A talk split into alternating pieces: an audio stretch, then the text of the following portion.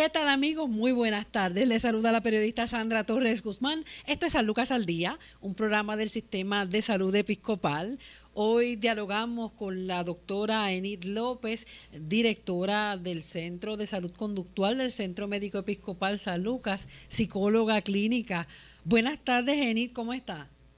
Buenas tardes, Sandra. Gracias a Dios, todo bien. Saludos a todos los que nos están escuchando y muchas bendiciones sobre todo. Amén. Doctora, cuando una persona recibe cualquier diagnóstico médico, dependiendo, verá, hay unos que eh, estremecen ya por, por la terminología o el nombre que llevan, eh, estremecen más que otros.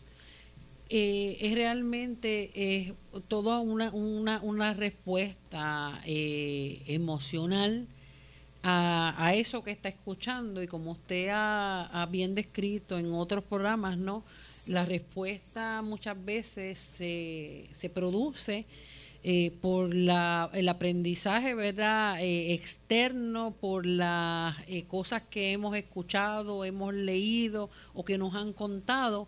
Pero fundamentalmente la respuesta se da precisamente a nuestras propias vivencias a nuestras experiencias y, es algo verdad que no podemos desprendernos a la hora de, de realizar alguna actividad o incluyendo también lo que son nuestras condiciones de salud y cómo las enfrentamos. Es correcto, Sandra. Yo siempre miro las condiciones y me gusta verlas desde la perspectiva psicológica y cuánto el paciente y el núcleo y el núcleo familiar se va a afectar con el impacto de los cambios que puede presentar esta persona al ser diagnosticado con una condición física. Cualquier condición física eh, trae cambios drásticos eh, en, términos de, funcionamiento, de hábitos, eh, de la estructura que se requiere para el tratamiento, del compromiso, y también tiene mucho que ver con la personalidad y el sistema de apoyo que tenga esa persona para poder manejarlo.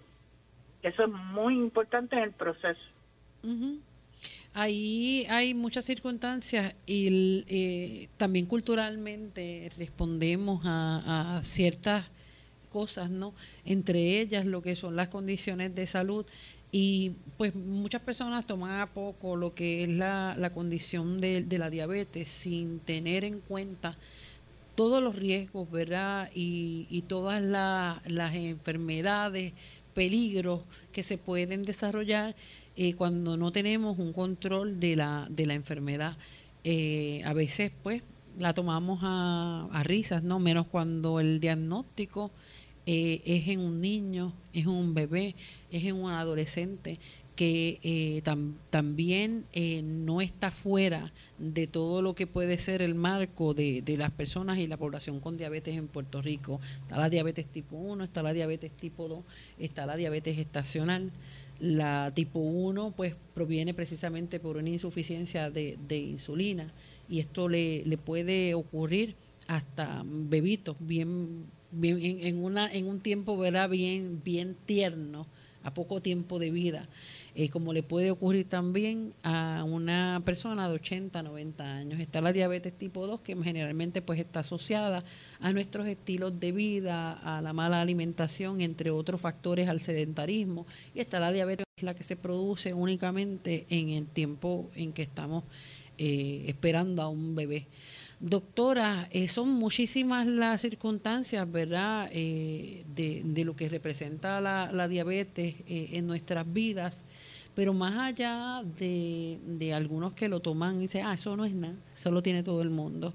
¿Cuánto, cuánto eh, representa la respuesta que le demos a esa, al médico cuando nos dice, tienes diabetes? Tiene, tiene, tiene mucho que ver y culturalmente también sabemos que la diabetes eh, por la insuficiencia de insulina, como tú bien dijiste, la tipo 1 ataca a nuestros niños. Eh, usualmente comienza en la, infancia y sabemos que el páncreas pues no segrega insulina suficiente o adecuada para, para, para manejar el azúcar en la sangre. Cuando tenemos este tipo de diagnósticos, si miramos la cultura, pues tú sabes que a nosotros nos gusta comer. Lo primero que te ofrecen cuando tú llegas a una casa son dos cosas, o alcohol o comida.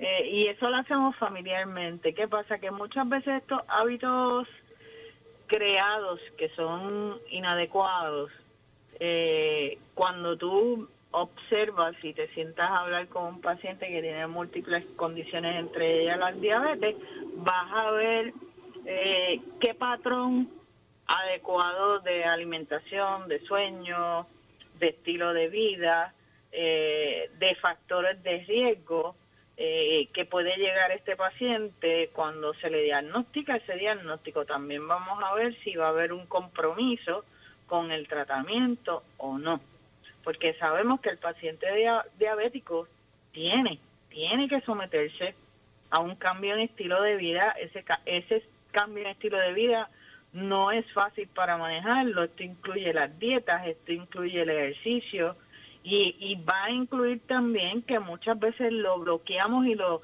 obviamos por los mecanismos de defensa, como tú bien dijiste.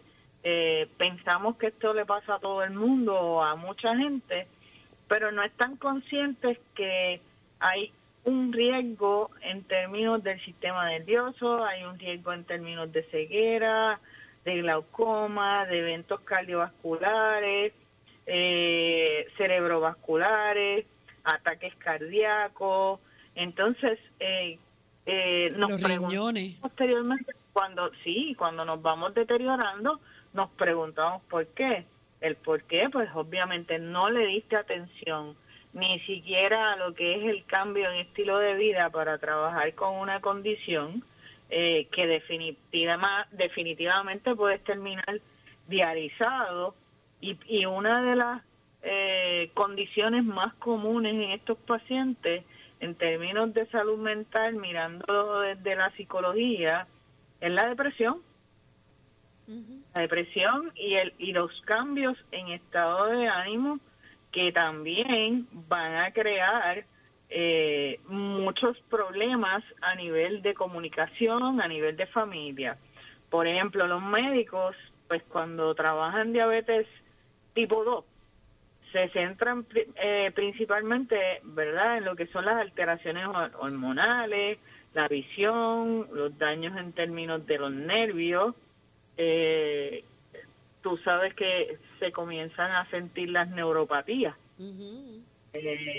Y esto hace que el paciente eh, comience a sentir un desgano emocional y un desgano eh, a nivel de las cosas que hacía diariamente que podían ser comunes y hacerlas con un funcionamiento adecuado y ahora no las va a poder hacer de la misma manera y menos si no tiene un buen sistema de apoyo y definitivamente nosotros nos enfocamos en que cuando hay este tipo de condición tiene que haber eh, un enfoque holístico en todos los aspectos porque se tiene que involucrar el paciente y la persona más cercana a él, ya sea pareja, ya sea hijo, eh, ya sea amigo, eh, tenemos que buscar ese sistema que lo ayude a poder entonces hacer un programa distinto, diferente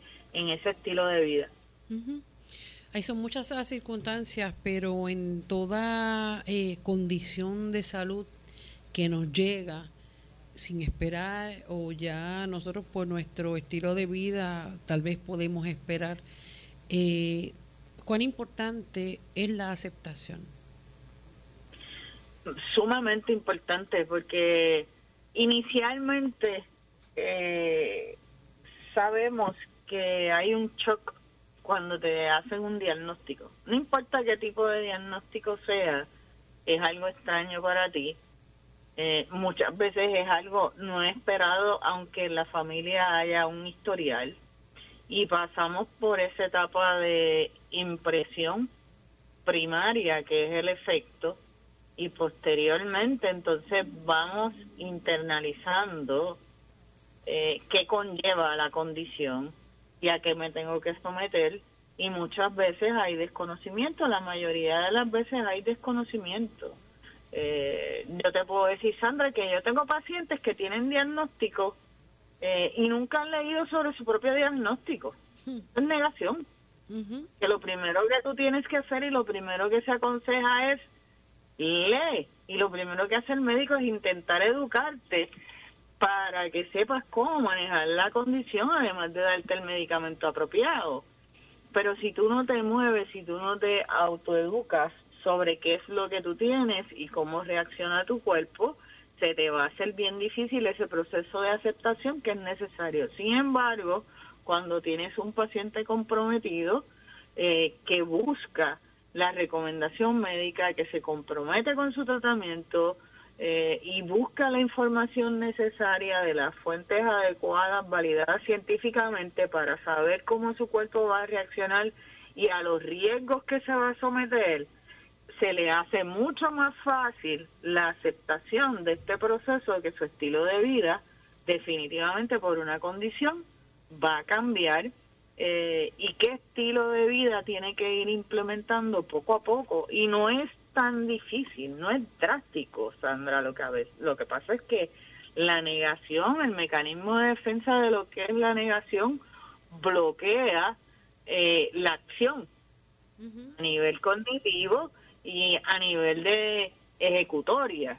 Y entonces vemos el impacto, comenzamos a ver los cambios, pero nos negamos ante esos cambios. Y entonces ahí comienzan los conflictos en términos de presentar otro tipo de condiciones y además de eso, acrecentar síntomas depresivos y síntomas de ansiedad. Sí, ciertamente, eh, por muchos de los factores que están mencionando, eh, hay que hacer un cambio drástico en nuestros estilos de vida y, en esto también siempre eh, hay que incluir a la familia. Eh, el paciente, si no tiene el apoyo, porque pues es bien difícil que, que pueda tener un tratamiento efectivo, es decir, que el cambio de los patrones de, de, alimentación, el eliminar cositas que le gustaba, eh, esas galletitas dulces con el café bien dulce a las 3 de la tarde, eh, o nos vamos por ahí a chinchorrear y vamos a, a cometer de todos los excesos, ¿no?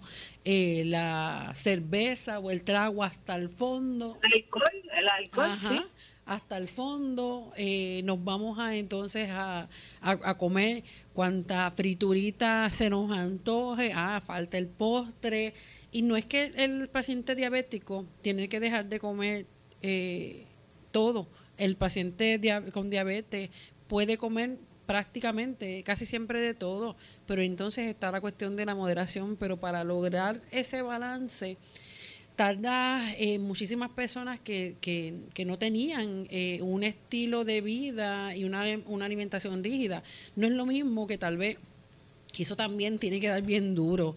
Cuando una persona se cuida en lo que come, hace ejercicio, come por porciones, bueno, es de estas personas que uno dicen tienen una dieta ideal y pues desarrollan diabetes tipo 1, esto, esto estaba fuera de sus manos, está el factor genético, eh, y hay otros factores también dependiendo pues, la, la edad, ¿no? Eh, la, la realidad es que eso eso tiene que pegar bien duro y dice contra, pero ¿qué pasa si yo me cuide para que esto no me ocurriera? Eso es bien importante que conozcamos el historial de nuestra familia y de las condiciones de nuestra familia que a veces las pasamos por alto porque estamos más propensos a desarrollar este tipo de, de condiciones que son comunes y que son comunes también a los malos hábitos alimenticios y culturales. No, no, no los podemos sacar de perspectiva. Eh, y entonces este cambio es el que es chocante y es de conocimiento científico que los pacientes de diabetes, que mucha gente lo, lo ignora o lo pasa por alto, eh, tienden a tener unos síntomas depresivos eh, más severos y unos cambios en comportamiento relacionados a estrés y son más vulnerables. Eh, antes lo que no me molestaba, pues ahora me, me puede irritar y voy a comenzar a presentar esos cambios de estrés continuo con más frecuencia, lo que va a aumentar entonces si el paciente no ha pasado por la aceptación real de lo que está sucediendo en su cuerpo, aumenta la negatividad en él y en los pensamientos y hace que la persona eh, definitivamente vaya eh, o rechazando el tratamiento o ser indisciplinado con su tratamiento y consigo mismo y empeore eh, lo que es la condición, porque sabes que es una condición que te, que te puedes morir si no te cuidas. Sí, y en ese aspecto también, doctora, eh, vamos a tratar de desmenuzar un poco la, las distintas poblaciones. Cuando una madre eh, escucha que su pequeño de pocos meses de nacido o su pequeño de 8 o 9 años o su hijo adolescente, su hija adolescente, tiene diabetes tipo 1. Pasan tantas cosas por la cabeza y lo primero que viene es un complejo de culpa que es reforzado por sus seres queridos. Ah, yo te dije que no, no le dieras tanto dulce. Ah, yo te dije que la manera en que lo estás alimentando, ese trabajo tuyo no te permite cocinar y le das cuanta porquería ahí en la calle no tiene que ver. No, no, no, no, no, no podemos perder. En, cierta, en cierto modo, pues, afecta de alguna manera, ¿verdad?, la alimentación. Y sí, se ve con pacientes, también niños que desarrollan diabetes tipo 2. Pero en este caso estamos hablando de familias y conocemos muchísimas que cuidan todos los aspectos de, en el crecimiento y desarrollo de ese pequeño. Oye, no hay un manual de instrucciones, Sandra, para, para cómo ser una buena mamá, ¿verdad? Una buena madre. Y definitivamente una madre se preocupa por la alimentación del hijo, pero son tantos los factores que pueden influenciar, porque no es lo mismo una madre con experiencia que una madre primeriza, eh, que muchas veces puede cometer ciertos errores, pero no lo hace con la intención de que su hijo se enferme y menos un bebé. Así que por eso es tan importante la prevención y la educación en términos de esas madres eh, primerizas, porque son las que pueden caer en este proceso de sobrealimentar al bebé eh, con muchas calorías o cada vez que el bebé llore, eh, intentar alimentarlo, darle alimentación de más. Y entonces caemos también en el proceso de, de, de esa culpa o de ese señalamiento a nivel familiar, porque sabemos que siempre buscamos un culpable.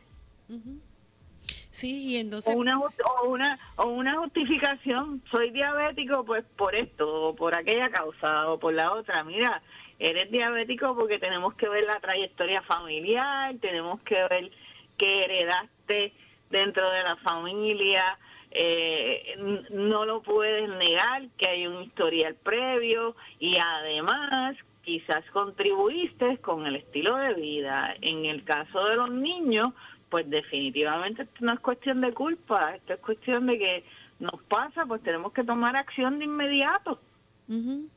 Ahí como ahí hay muchísimas circunstancias eh, trabajando la, la población pediátrica con diabetes eh, el poder entonces lograr y primero sacar al niño de, de, distintos patrones tal vez. Ahora estamos en la casa mayormente, pero eh, el recibir ese diagnóstico, como le dice ese paquete, ahora pues hay, hay eh, organizaciones que ayudan en ese, en ese apoyo emocional, hay grupos de apoyo de padres con niños y con menores con diabetes pero la, la realidad es que eh, es algo que tú te llevas para la casa sin tú saber cómo vas a trabajar el manejo de la diabetes de ese pequeño, cómo entonces tienes que encargarte, muchas madres y padres, principalmente las madres, tienen que dejar de trabajar para entonces eh, poder llevar de alguna manera a ese menor hasta que hasta que pueda eh, él mismo, ¿verdad?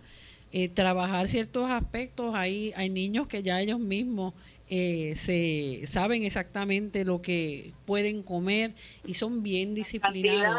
las cantidades y lo que necesitan. Yo he visto niños sí, que lo hacen, que lo logran. Así mismo es, pero la, la realidad es que tienen que trabajar tantos aspectos. ¿Cómo trabajamos con eh, esa madre, ese padre, esa abuelita que está, tienen ante sí un diagnóstico de diabetes, pero en ese retoño, en esa cosita tan, tan chiquita que uno jamás quisiera que se enfermara, que no le diera ni un catarro. Pues, en, este proceso tú dijiste algo importante, gracias a Dios, ¿verdad? Ya, ya hemos avanzado bastante, hay organizaciones específicas para diabetes, fundaciones, grupos de apoyo, eh, que esos padres que son los responsables de que ese niño vaya teniendo las atenciones necesarias en términos de su salud, es importante que esos padres se eduquen y entren en estos en este proceso de compartir también con otros padres, porque el primer shock eh, es la culpa, pero el segundo es cómo mi niño cuando vaya creciendo va a compartir con otros niños y no se puede comer un pedazo de bizcocho. Como comen los niños, que no es un pedacito. Eh, ¿Cómo lo controlo? Eh, y ahí entra también la parte de, de los otros niños. Hay una realidad. Los niños expresan lo que sienten y lo que ven, como digo yo, sin, sin, sin filtro hay personas que dicen que los niños son crueles. Los niños no son crueles. Los niños no tienen filtro y lo que sienten lo expresan. Y ese filtro lo van aprendiendo con la experiencia ¿eh? y con la y con la enseñanza y con la educación. Por lo tanto, eh, estos papás pues tienen esta culpa y siempre tienen este sentimiento y es una de las cosas que se ve mayormente, eh, ¿cómo protejo al niño de que me lo ataquen o que me lo buleen o que me lo expongan? Porque los niños lo van a retar, muchos niños lo van a retar. Ah, te lo que no te va a hacer nada.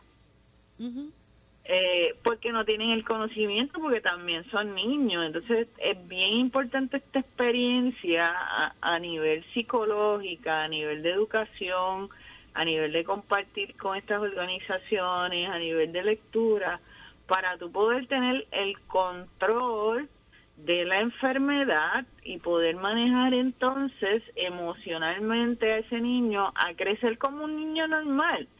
Lo único que tienes que limitarte a cierta cantidad de alimentos, ciertas porciones, manejarlo. Hoy en día, gracias a Dios también, tenemos muchos productos naturales que, que pueden ayudar a un niño a, a, manejarse dentro de lo que es su proceso de socialización y su, y su condición.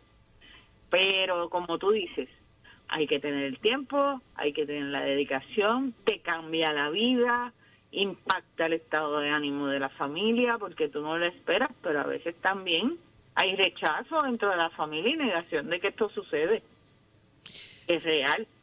Sí, eh, sí, porque volvemos a lo mismo, lo ven como, como algo normal que le pasa a todo el mundo. Y entonces cuando es el caso de, de un niño, y es así, y esto podríamos estar hablando todo el día, doctora. Eh, también el, con, con el peso cultural y la responsabilidad social, sí, las madres tenemos una, una, una responsabilidad que no podemos eludir, pero entonces siempre se le, le echa el peso, la culpa a la mujer porque tú no hiciste, pasa también en distintas circunstancias que de esto podríamos seguir hablando en otros programas, pero la realidad es que eh, la, la, culpa es huérfana y casi siempre intentan, eh, intentan endosársela a la madre.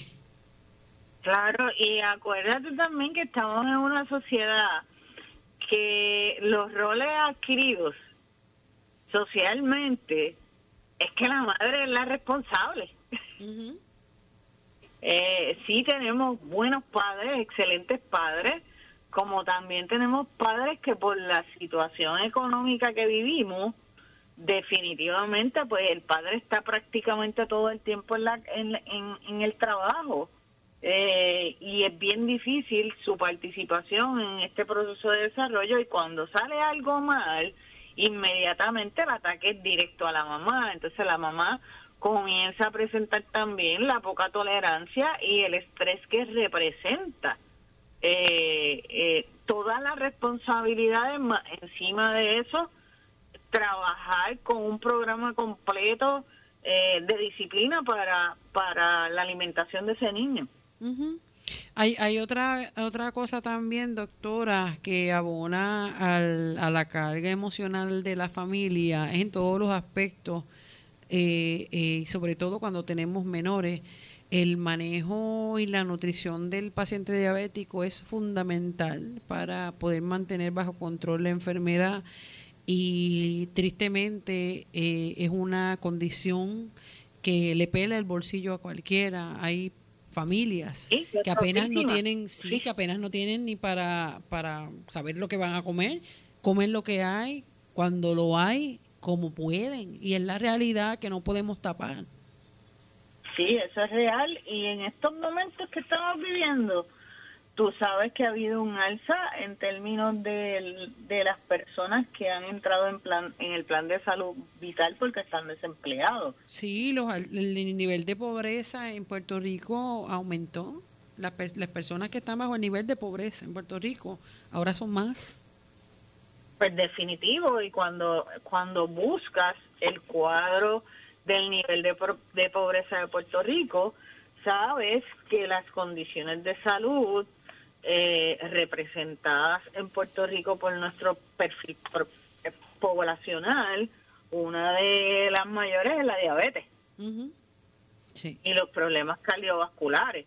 Eh, y, una, y una camina al lado de la otra, porque la diabetes te puede causar problemas cardiovasculares si no está tratada. Entonces, si tú no tienes el acceso a los recursos necesarios para llevar ese cambio en estilo de vida que requiere, eh, bien difícil y bien triste para esta familia, porque no solamente se deprime uno, se deprimen todos. ¿Hay algún tipo de, de situación eh, real que eh, tenga directamente que ver con la, con la enfermedad que altere los patrones de, de conducta de la persona? Es decir, que de momento, al igual que pasa con, con, con las mujeres cuando estamos, no todas, ¿verdad? pero muchas cuando estamos en la etapa de la menopausia, la diabetes eh, tiene la, esa capacidad de alterar también los patrones de emocionales del paciente. Sí, definitivamente eh, miramos eh, rasgos de personalidad y, y estudios científicos. Se ha establecido eh, y se ha encontrado que la diabetes tipo 2 específicamente eh, influye mucho en lo que se llama la personalidad angustiada. Es esta persona que constantemente tiene esta angustia, este vacío. Eh, y este tipo de, personalidad aumenta los niveles de estrés y aumenta los problemas de las probabilidades de tener mayores problemas de salud mental porque no pueden enfrentarse de igual forma. La respuesta eh, de estas personas con diabetes tipo 2 específicamente eh, puede ser exabrupta eh, puede ser que no puedan manejar grandes niveles de estrés. Y si unimos esto, el componente que le rodee familiar, porque todos tenemos situaciones, aquí no hay nadie que, que se pueda liberar de alguna situación familiar o un estrés diario, y menos en estos momentos, eh, pues definitivamente estas personas están más expuestas a desarrollar ciertos trastornos de salud mental y tienen que trabajar con su salud física y su salud mental de manera armoniosa, o sea, una tiene que ir a la par con la otra y esto está científicamente comprobado. Sí, definitivamente. Eh, ¿Cómo trabajamos, verdad, con, esos cambios que nos puede eh, afectar también la, sana convivencia, ya sea con las personas que, que habitamos bajo el mismo techo, con vecinos, con incluso en, en, el, en el área del trabajo. Sí, definitivo. Eh, primero que nada, tenemos que pasar por ese proceso de aceptación, como tú dices, y es importante en el diabético eh, establecer los sitios que mayormente compartimos, que es el trabajo, que compartimos con nuestro núcleo familiar, que compartimos con los amigos más cercanos, eh, notificar que somos diabéticos. Siempre se recomienda eh, con condiciones como esta, mira, hazte una chapita e identifica qué medicamento estás utilizando porque el diabético en un shot de diabetes se te puede desmayar. Un mareo le puede producir unas, palpita unas sobrepalpitaciones, taquicardias, donde la persona eh, en cierto momento eh, estar en un shock diabético y no poderte responder. Y si la persona no ha mencionado a su círculo que esa es su condición, pues sabes que el manejo probablemente no va a ser el adecuado. Así que es bien importante que en ese proceso de aceptación podamos trabajar con el hablar sobre la condición. Y hay grupos de apoyo para pacientes diabéticos. Eh, nos hace falta todavía adelantar mucho respecto a correlacionar lo que estamos haciendo y te admiro, Sandra. Hemos cogido muchas condiciones, ¿verdad? Y vamos hacia eso. Eh, que la gente entienda que no se trata, la salud mental no se trata solamente de si tienes un diagnóstico de salud mental o no. Se trata de que es eh, integrado que somos un sistema integrado y que si yo tengo una condición física voy a afectar, puede afectar mi salud mental y si yo tengo una condición de salud mental no debidamente atendida, voy a afectar mi salud física. Un paciente de salud mental eh, que tenga un diagnóstico de salud mental a temprana edad, sea adolescente, sea joven adulto, sea un niño, que se descuide en términos de su tratamiento, puede desarrollar muchas condiciones por sus malos hábitos. Y eso es una realidad y eso muchas personas, Sandra, todavía no lo integran a su vida por los estigmas, por los estereotipos, por lo difícil que se le hace aceptar que tengo un, pues se le llama, tengo un paciente psiquiátrico en mi casa. Eh, las condiciones de salud mental eh, ya deben de dejarse de, estigmatizar. Todos, tú, tú, yo he pasado por periodos fuertes en mi vida depresivo. La diferencia es, y esto no, no, no, no, no, no nos exime de tener un buen aprendizaje y saber que cualquier persona no escoge, esta condición no escoge, yo no escojo, yo no elijo estar deprimido. Son las circunstancias, es el historial, es el proceso de manejo de mi, de mi personalidad, son muchos factores los que están interactuando y la gente tiene que aprender que yo tengo que cuidar mi salud mental y tengo que cuidar mi salud física, ambas de, de la manito. Exactamente. Ahora hay, hay muchísimas circunstancias que eh, podríamos estar discutiendo en cuanto al, aspecto emocional de ese paciente diabético. Pero doctora Enil López, ¿cuán importante es que eh, la ayuda de psicoterapia vaya de la mano con un tratamiento eh, médico para este paciente?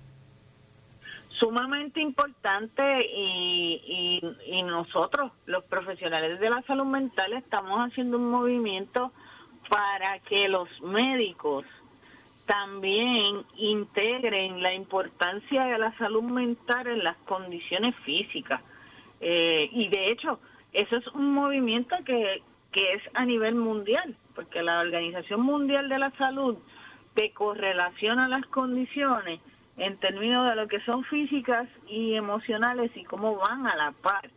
Eh, y a nivel de medicina y a nivel de los médicos, tenemos que utilizar más los recursos para hacer del sistema de salud uno holístico, donde, oye, si tienes un diagnóstico, si tú me estás diagnosticando por primera vez una condición donde mi estilo de vida va a cambiar totalmente, te voy a hablar una condición sencilla, la migraña.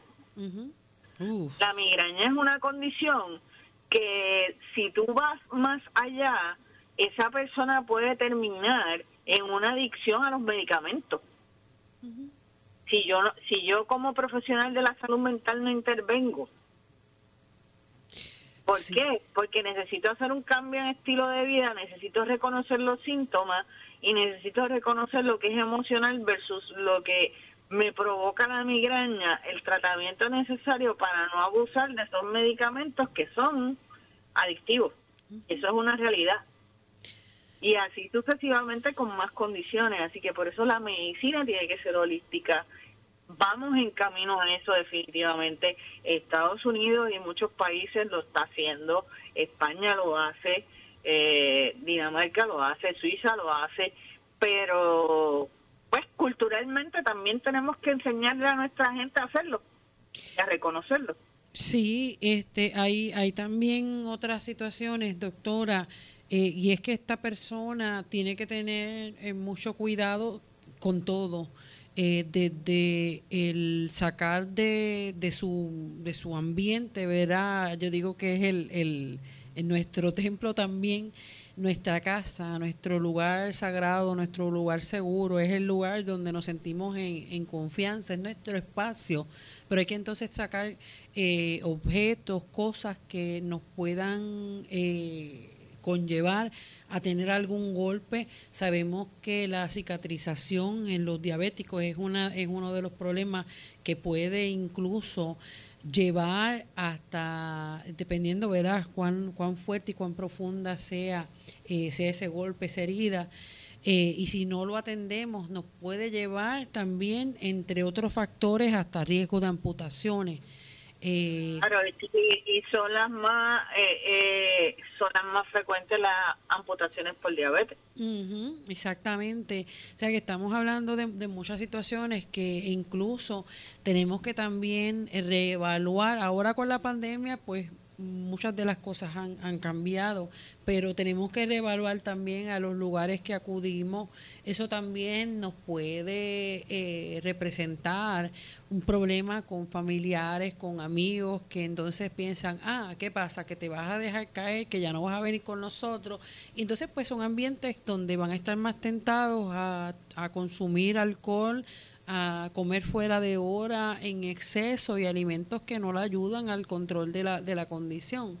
Eh, que también está esa, esas presiones externas, que aunque no vamos a decir que la gente lo hace porque quiere fastidiarnos la vida, simplemente pues es nuestra manera a veces de, de, responder ante la, ante la petición de esa otra persona que queremos que esté con nosotros, que es parte del grupo.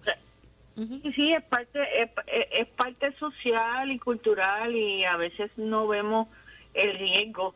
Eh, no hay maldad en, en ese tipo de dinámica. Por eso es que cada cual es responsable, somos responsables de nuestra salud. En esta pandemia somos responsables de nuestra salud, somos responsables de cuidarnos para poder cuidar a otros. Eh, muchas familias no tienen los recursos, sabes que la mayoría de las amputaciones eh, eh, por caídas, por golpes, por, por situaciones extremas, donde vienen las amputaciones, lamentablemente son en las personas eh, adultas y nuestros viejitos. Sí, ciertamente. Hay, hay otros aspectos también que conllevan la, la salud física de, de, estos pacientes con diabetes, específicamente también varones que em, empiezan a, a, enfrentar una serie de, de respuestas en su cuerpo que pues también les traen otros otros asuntos, otros trastornos emocionales que lo llevan a la depresión, lo llevan a la ansiedad, al entender que no pueden cumplir también con su función eh, sexual, eh, con su pareja, con su esposa. Y ese es otro aspecto que también hay que hablar. mayor, es la mayor causa en términos de de alejamiento de la pareja, porque el varón tiende a ser, sabemos que las estadísticas nos dicen que los varones para buscar ayuda son más difíciles, buscan menos ayuda que las féminas. Así que ese aspecto sexual es bien importante porque al varón sentir que su funcionamiento sexual está en cero y está en decadencia, mm, tiene la culpa y la vergüenza de que no puede cumplir con su rol y entonces entra en un estado más depresivo y más difícil de manejar porque no quiero enfrentarme a, la realidad. Sí, son muchos los aspectos que hay, que hay que trabajar ante lo que mencionó desde un principio. Puede ser una condición que la mayoría puede tomar a poco porque es algo que todo el mundo lo tiene, pero cuando lo que le ocurre a, a uno y uno ve todo lo que se puede afectar, que podemos perder hasta la vida si no mantenemos esa diabetes bajo control y cómo entonces se van afectando nuestras relaciones interpersonales eh, con nuestros hijos, con nuestros padres, con con las personas que eh, de alguna manera pues interactúan con nosotros a diario, esos cambios en el, en el patrón de humor, esa desesperación porque yo me quiero comer esa dona que, que vi ahora mismo en la panadería o que, que rico se ve o huele el, el, el pan eh, sobao o el pan de agua que, que, que, trajeron y yo no me puedo comer ni siquiera un pedacito porque eh, no me he portado bien en estos días. Son cosas que poco a poco van lacerando la, la salud emocional, la salud mental de esta persona. Definitivo, totalmente de acuerdo. Y, y la otra realidad es que no somos disciplinados. No. No todo, no todo el mundo tiene un nivel de disciplina. Eh, lo vemos lo vemos bien fácil. Un ejemplo sencillo. ¿Por qué tú crees? Cada negocio tiene su propósito, ¿verdad? Obtener una ganancia. ¿Por qué tú crees que los gimnasios, eh, cuando no había pandemia, ¿verdad? Eh, podías ver cada cierta distancia en cada pueblo un gimnasio. ¿Por qué tú crees que los gimnasios subsisten?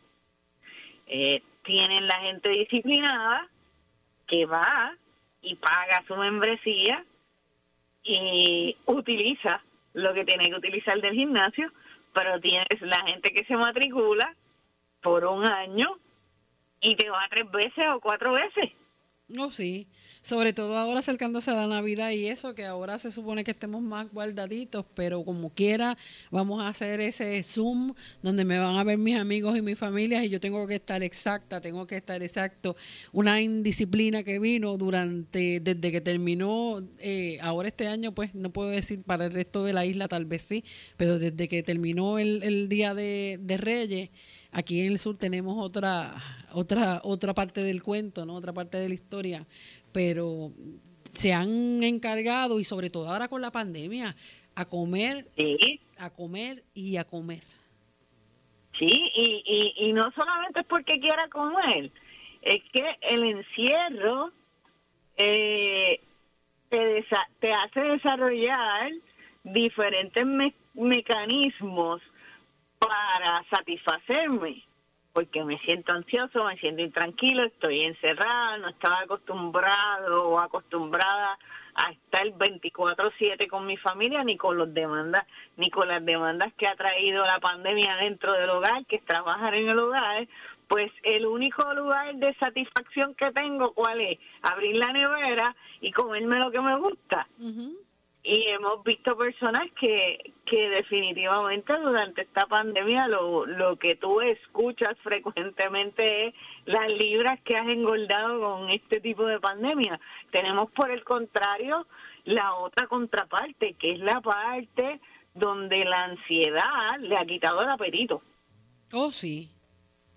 Definitivamente. Y las, las dos contrapartes que te ponen, las dos te ponen en riesgo de una diabetes, las dos.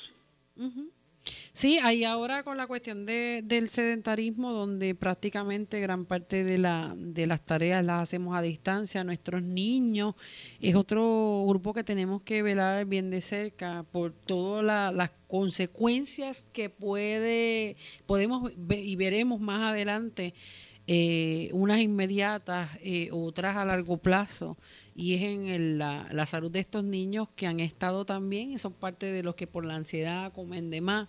Eh, saben que eh, la, la, situación de, del sedentarismo que ya veníamos hablando de esto desde antes de la pandemia, ahora aumentó porque tienen que estar ahí largas horas eh, detrás de una computadora para poder asistir a sus clases, para poder cumplir con su responsabilidad económica eh, en asignaciones. Son prácticamente actividades de bajo impacto que entonces también con el descontrol en lo que estamos comiéndonos, entonces nos hacen más propensos a desarrollar este tipo de condición. Definitivamente, de acuerdo, totalmente de acuerdo contigo y es, y es parte de ese proceso, de ese desarrollo de, de todas estas condiciones lo que está lo que está sucediendo. Doctora, en, en el aspecto de, de, que, pues, hablando de este movimiento mundial de hacer entender la, el aspecto psicológico, el aspecto psicológico es importante al evaluar todo tratamiento para cualquier tipo de condición, porque pues somos eh, un seres holísticos, ¿no? Somos eh, cuerpo, mente, alma, espíritu y todo tiene que ir de la mano en, en completa armonía para entonces poder responder efectivamente a, cualquier tratamiento de salud. En ese sentido, eh, hay que evaluar también el hecho de, el tipo de medicamento, como mencionó hace un rato, ¿no? que, lo, que también causan eh, algún tipo de adicción, pero si estas situaciones eh, emocionales, eh, todos estos trastornos que se pueden desarrollar a raíz del diagnóstico o como parte del diagnóstico de la diabetes tendría que conllevar al que la persona esté tomando también eh, medicamentos para, para el manejo de la depresión porque ya de alguna manera no puede con eso. En el paciente diabético, eh, ¿tienen algunas restricciones? Mira, el paciente diabético eh, tiene que cuidar la alimentación porque sabes que se va a afectar a, si no lo hace, se va a afectar a largo plazo páncreas, hígado y riñones. Eh, ¿Qué pasa? Que en el diabético tenemos que tener cuidado porque ya está comprometido. Cuando tiene la diabetes y si es un paciente que no está haciendo sus cuidados, pues el bombardeo de farmacología puede, puede afectar su sistema renal. Así que miren lo importante que es esto, que si yo quiero evitar tener tener que ser medicado más porque me descuidé bajo mi propia responsabilidad y ahora tengo que añadirle medicamentos psicotrópicos, tengo que añadirle quizás ansiolíticos porque no puedo manejar el estrés y me ha causado ataques de pánico y entonces cuando me da el, el bajón de azúcar o me da el shock eh, lo puedo confundir o puedo desarrollar ataques de pánico y tener que tomar una serie de medicamentos, estoy comprometiendo más a mis riñones, a mi hígado y a mi páncreas. Por eso es tan importante la prevención, el chequeo continuo, eh, la reevaluación de ese especialista con la combinación de alternativas eh, que nos ayuden a mantener un estilo de vida saludable. No es fácil de lo que estamos hablando, no es fácil, ni se le va a hacer fácil, pero los, los recursos existen y los tenemos al alcance y los tenemos que utilizar. Claro, eh, hay que sobre todo eh, apelar otra vez a la solidaridad, a solidaridad, a la comprensión, a esa empatía eh, que muchas veces estamos perdiendo como sociedad, eh, el respeto por, por los demás, el respeto por el que piensa diferente, eh, se ha vuelto también lamentablemente una cultura de, de burlarse, ¿verdad?, por el que es distinto. pero la realidad tenemos que aprender mucho. Sí, todavía nos falta mucho camino y y yo no pierdo la fe, ¿verdad?, de seguir educando y seguir llegando a las personas y a los profesionales de la salud también para, para hacer este movimiento que es tan necesario eh, en términos del seguimiento de nuestra salud y nuestro cuidado que es tan importante. eh, y no quiero cerrar el programa porque hay estrategias que no te cuestan prácticamente nada, Sandra. Por ejemplo, una, una de las mejores estrategias eh, que ha funcionado y hay estudios que lo han validado es el uso de la meditación y el yoga varias veces por semana. ¿Por qué? Porque ayuda a construir el, conocimiento de nuestro cuerpo y es eficaz a la hora de calmar nuestro sistema nervioso. Eh, esta actividad la puedes realizar en tu casa. Ahora mismo con el acceso a la tecnología puedes buscar el video, el más que te guste y comenzar a practicarla poco a poco. No tienes que pagar, te van llevando poco a poco.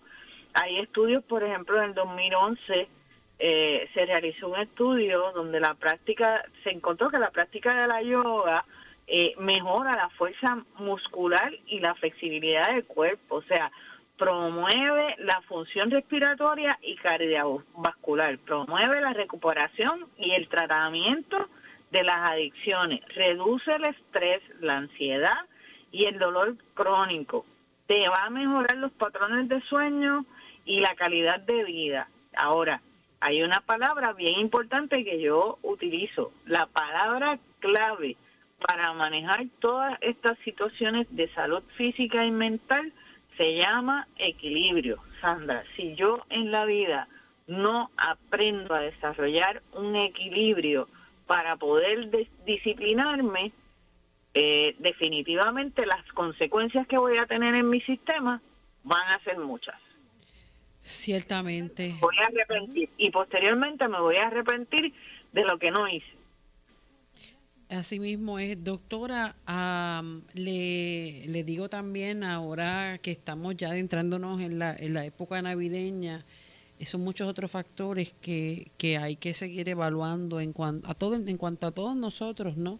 Eh, y eso es otro tema que vamos a tener más adelante, pero sobre todo en el paciente diabético, apelamos a, a la comprensión también de la familia, eh, porque todo todos de alguna manera podemos ayudarnos eh, unos a los otros velando porque y no es que vamos a estar detrás de ese paciente como un Weight Watcher como pasaba antes en el, hasta, hasta las caricaturas de los picapiedras estaba esta persona el, que velaba por el peso de los demás. No te puedes comer esto porque esa esa también pues puede ocasionar que la persona haga totalmente lo contrario a lo que nosotros queremos sino pues pues con amor eh, el darle ese apoyo porque muchas veces estos pacientes se sienten solos y es parte de lo que abona a, esas recaídas emocionales.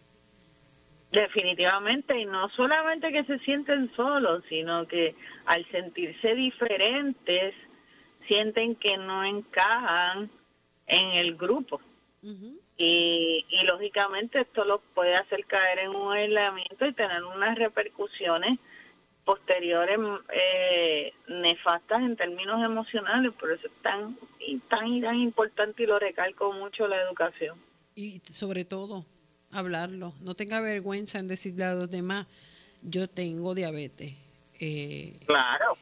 Porque entonces, pues, dice, ah, pero es que él nunca lo dijo o ella nunca lo dijo. Y precisamente son cositas que también poquito a poco eh, vamos a ir soltando, ¿verdad? De, de, esa, de ese equipaje que tanto nos pesa. Lo importante es lograr, ¿verdad? Tener una mejor calidad de vida eh, y aceptarnos, ¿verdad? Como, como somos, aceptar a los demás y entender que todos los excesos de alguna manera siempre nos van a afectar. Doctora, un número de teléfono donde podamos comunicarnos. Sí, 787-625-1430, con mucho gusto los podemos educar, estamos allí para facilitarle la información necesaria. Así es. Pues bueno, muchas gracias a la doctora Enid López, directora del Centro de Salud Conductual del Centro Médico Episcopal San Lucas. Buenas tardes, doctora, bendiciones. Buenas tardes, un abrazo y muchas bendiciones. Amén. Bueno, hasta aquí esta edición de San Lucas al día. Recuerde que puede sintonizarnos de lunes a viernes de 1 a 2 de la tarde por aquí, por Radio León 1170 m y Radio León 1170.com. Bendiciones.